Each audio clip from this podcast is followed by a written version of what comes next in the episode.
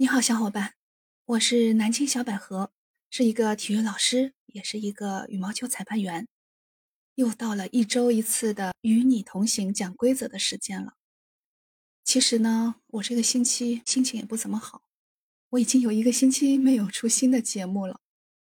哎，这个星期呢，大家应该都知道啊，不管是新闻里还是网上，都是一些令人悲伤的、难过的消息。然后我自己呢，也有好几件不太顺心的事情，所以呢，我一个星期都不怎么想讲话。但后来我又想起我自己承诺的每个星期讲一次羽毛球的规则，所以想想呢，今天还是来录一期节目吧，还是应该要有点责任心啊。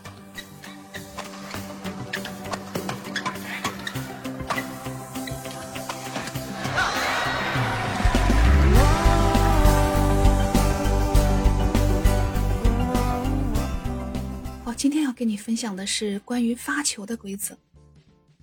其实说到发球的话，我们就能想象到比赛开始进入实战的阶段了。规则的第一条就告诉我们什么样的是合法的发球。第一个，一旦发球员和接发球员做好准备，任何一方不得延误开始发球。你看啊，第一条就开始给我们立规矩了。就是比赛的双方一旦做好了击球前的准备动作，任何一方都不能无故的去中断、去耽搁这个比赛的开始。那我们之前也了解过，一个比赛的规则呢，它除了保证公平、公正、合理的进行比赛，它同时还要提高比赛的观赏度。那我们作为观众的话，肯定愿意看到比赛连续的给我们展示各种精彩的看点，而不愿意看到比赛过多的被耽误、被中断。那样就显得比赛节奏缓慢或者是拖沓，它的观赏性就大打折扣了。那什么情况会被判定是延误呢？比如说发球员他不及时的发球，故意拖延发球的时间，他用这个时间来换取自己喘息、恢复体力的这样一个机会。而接发球员呢，也有可能是当发球员已经准备好要发球的时候，他却一直举着手示意说自己还没有准备好。还有就是运动员无故的突然改变发球或者接发球的姿势，比如说发球员原来是做好了发正手球的准备动作，哎，可是他最后发球之前突然变成发反手球，啊，这就是一个很突然的改变。还有就是像发球员即将要发球的时候，接发球员突然举手示意说，哎，等一下，我系个鞋带儿，啊，或者说等一下，我喝口水。总之，这个都属于无故的突然改变。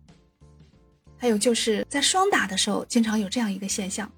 就双方已经是做好了发球和接发球的准备，可是其中有一个队员突然转身去跟他的同伴说话，嘀嘀咕咕，像是在商量他们的战术。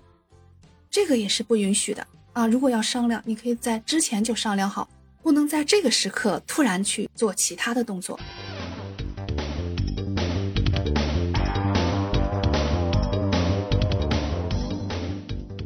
好，关于第一条合法发球的第二个情况是，发球员球拍头的向后摆动一旦停止，任何对发球开始的迟延都是延误。那这里说到的发球开始是什么概念呢？规则里面专门有一条是对它做出的解释：一旦运动员站好位置准备发球，发球员的球拍头开始向前挥动，即为发球开始。而跟它相对应的呢，是什么叫发球的结束？它是这样表述的：一旦发球开始，发球员的球拍击中或未能击中球，均为发球结束。这两条很好的解释了一个发球是从发球员的球拍头向前挥动开始的，并且当他做完这个向前挥动的动作呢，不管你有没有击中球，你的发球也就结束了。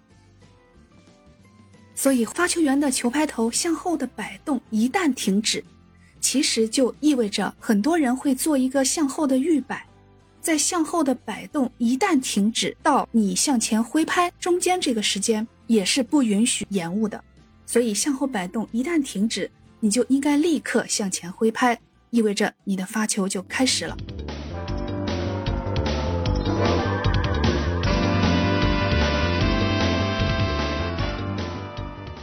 第三个，发球员和接发球员应站在斜对角的发球区，脚不得触及发球区和接发球区的界限。那说到这一条，我们首先要明确什么叫发球区和接发球区。这里我们要回到场地的概念。如果我们站在场地上，你会看到场地上有很多条线。那从场地的最外围来说，我们可以看到由边线和端线组成的单打和双打各自的区域。两条平行的边线，内侧的是单打的边线，外侧的是双打的边线。那其实很好理解，双打是最外围的、面积最大的边线和端线组成的范围。那场地的中间呢，还有几条发球的限制线，由前发球线、后发球线、中线和边线组成了一个合法的发球区和接发球区。所谓的前发球线呢，它会在离球网一点九八米的地方，那对方发来的球必须到达前发球线。而后发球线呢，单打的后发球线和端线是共用的。那么，在离端线七十二厘米的地方，有一条双打的后发球线，对方发来的球不能超越后发球线。其中最重要的有一条叫中线，它是整个场地的一条纵轴线，它把场地一劈两半，一分为二，发球的时候只会用到一半的面积。那当我们面向球网，在中线左侧的就叫左发球区，右侧的就叫右发球区。那规则规定，双方都应该站在同样的发球区或者是接发球区去完成一次发球和接发球。举例说，如果我是发球员，我要站在右发球区发球的话，那我的对手接发球员也应该站在他的右区去接我的球。所以，从我的右发球区到达对方的右接发球区，正好是一个斜对角的状态，所以发球总是发斜对角的。那这条规则要求我们，不管是发球员还是接发球员，那几条发球的限制线，我们都不能踩。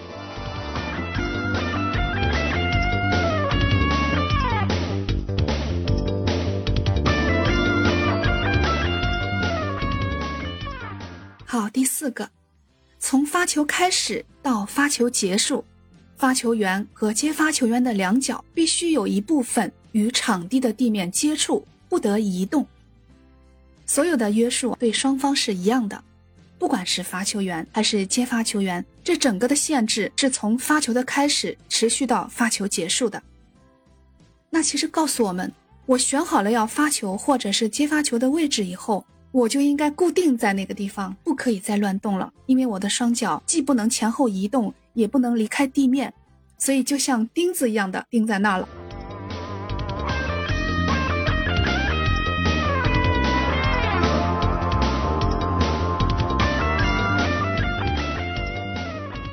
好，第五个，发球员的球拍应首先击中球托。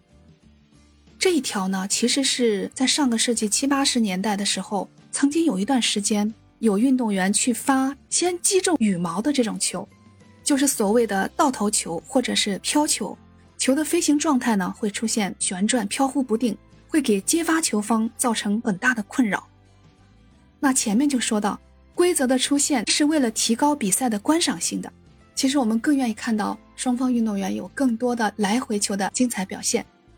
所以这条规则的修改就是要求首先击中球托，那这样保证了球的飞行路线是一个平稳的状态，使球可以进入到更多的来回球。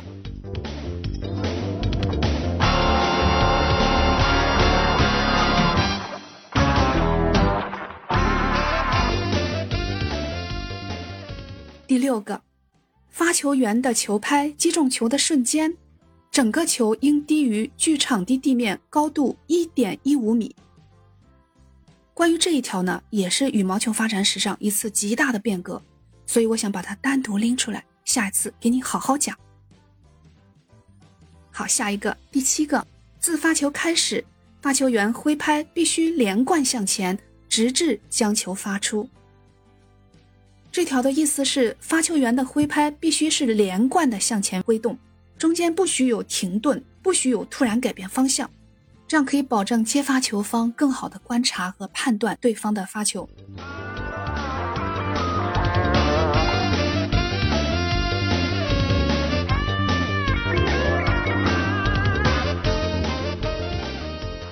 第八条，发出的球应向上飞行过网，如果未被拦截，球应落在规定的接发球区内。那其实也反过来提醒我们，如果我可以预判到对方的球不能落到合法的区域内，那我就不要去拦截，对吗？也就是说，我就不要去接，造成对方违例，我就可以得分的。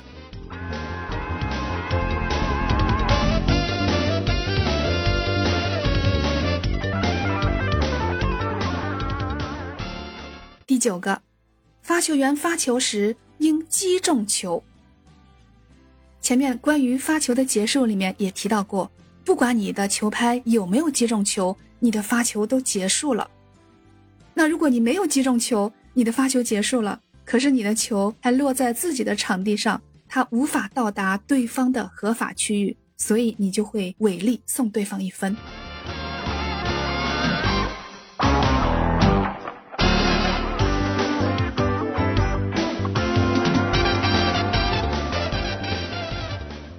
下一个，发球员应在接发球员准备好后才能发球。如果接发球员已试图接发球，即视为已做好准备。这条是提示我们要尊重对方。如果对方都还没有站好，也没有做好回击球的准备，眼睛也没有注视你观察你的发球，那就说明他还没有准备好。那我们就等一等他。但是呢？如果接发球员已经是站在合法区域，手持球拍，做好了击球前的准备动作，并且眼睛注视对方，观察对方的发球情况，这个状态就是已经准备好了，那就可以发球，双方都不可以再出现任何的延误。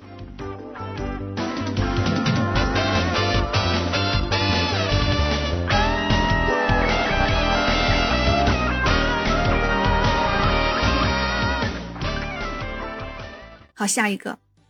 双打比赛发球时，发球员和接发球员的同伴应在各自的场区内，其站位不限，但不得阻挡对方发球员或接发球员的视线。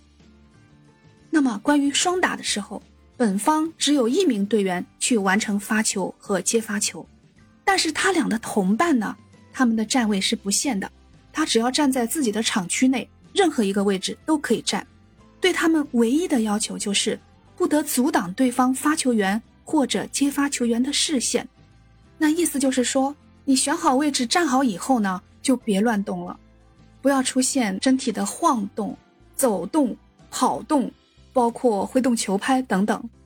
因为所有这个动态的情况呢，都有可能会阻挡对方观察的视线。所以选好位置就固定在那个地方就可以了。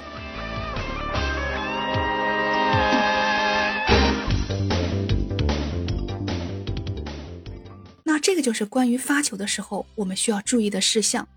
那其实我们会发现，总体来说，规则是在提高比赛的观赏性，并且它在降低发球的攻击性。你看，他希望球是由下向上飞行过网的，那球由下向上飞，它是没有太大攻击性的，而且双方选好位置以后就固定在那，不许乱动。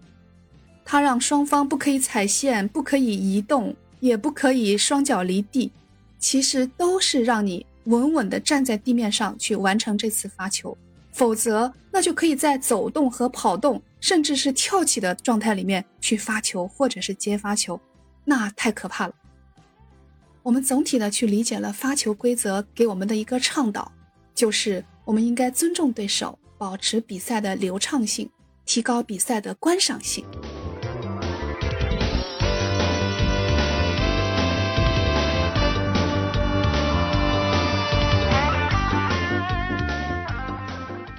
今天的规则就分享到这儿。如果对你理解规则对你比赛有帮助的话请你给我的节目点赞收藏和评论。那如果还有什么困惑的话呢也可以在评论区给我留言。感谢你的鼓励和支持。那今天我们就聊到这儿小百合期待在下一期和你再见。拜拜。I wanna today.